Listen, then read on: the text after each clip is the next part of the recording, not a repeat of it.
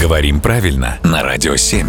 Володь, доброе утро. Доброе утро. Мы в одном из недавних выпусков разобрали слово «варежки». И как-то там стали перечислять и рукавички, и перчатки. И что-то как перчатки так с пренебрежением пропустили. А зря. Очень зря. Я это сразу понял, когда ты на меня недобро так косо посмотрел.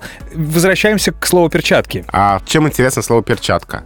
Что оно должно было быть перчатка. Перчатка. Перчатка. Это да. что? Некоторые слова различаются так.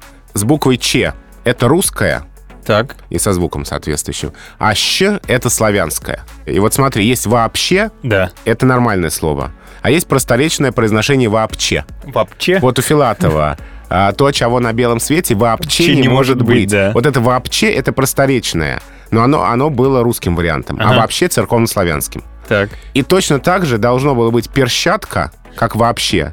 А перчатка было бы как вообще, то есть просторечие. Но все так повернулось в истории, что слово перчатка стало нормальным литературным словом, а перчатка мы не говорим. А может быть, скоро начнем. Приду завтра на работу, скажу, ребят, никто не видел мои перчатки. Спасибо, Володя.